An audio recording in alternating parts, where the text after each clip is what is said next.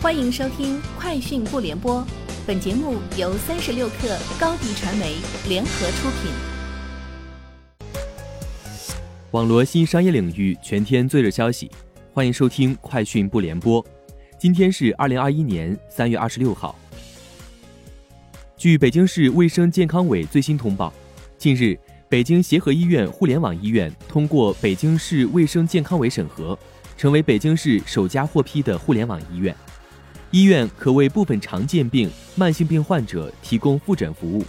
目前开通了心内科、内分泌科、皮肤科等十九个科室，支持在院病历调阅、在线问诊、检查检验、处方开具等功能。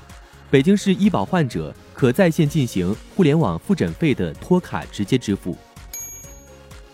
三十六氪获悉，美团发布二零二零年业绩报告，财报显示。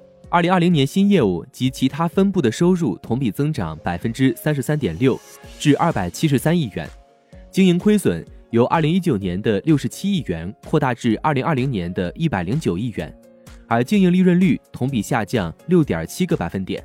二零二零年第四季度，新业务及其他分部的收入同比增长百分之五十一点九，至九十二亿元，经营亏损六十亿元，经营利润率则下降至。负值百分之六十四点九，其中美团闪购第四季度的日峰值订单量达到约四百五十万。三十六氪获悉，在二零二一医美医疗行业峰会上，饿了么消费医疗总经理王亚军透露，近一年来，来自三线及以下城市的用户增长百分之二百，成为医美消费增长最快的群体。在中国电子视像行业协会。Mini Macro LED 显示产业分会三月二十五号举办的新一代显示产业高质量发展论坛上，专家指出，Mini Macro LED 显示技术已逐渐走向产业化，成为下一代显示技术的主流方向。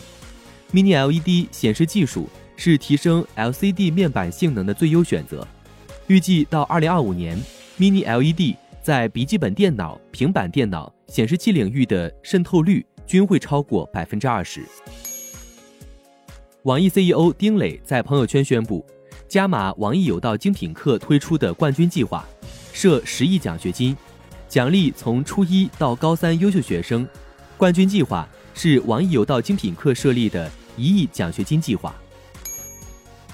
据媒体报道，特斯拉日前在欧洲和中国的官方商店推出了一款特斯拉龙舌兰闪电型酒瓶。不包含酒或者其他液体，酒瓶在中国售价七百七十九元人民币，在欧洲售价一百五十英镑，目前可以预定，预计将在六到八周内发货。最新研究表明，苹果的 iPhone 和 Apple Watch 可远程评估心血管患者的虚弱程度。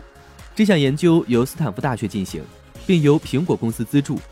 该研究将传统的步行测试使用 iPhone。和 Apple Watch 传感器在门诊测量，以及通过应用程序远程进行的步行测试进行比较。它还纳入了被动收集的活动数据。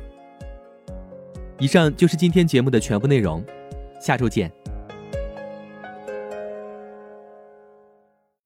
高迪传媒为广大企业提供新媒体短视频代运营服务，商务合作请关注微信公众号高迪传媒。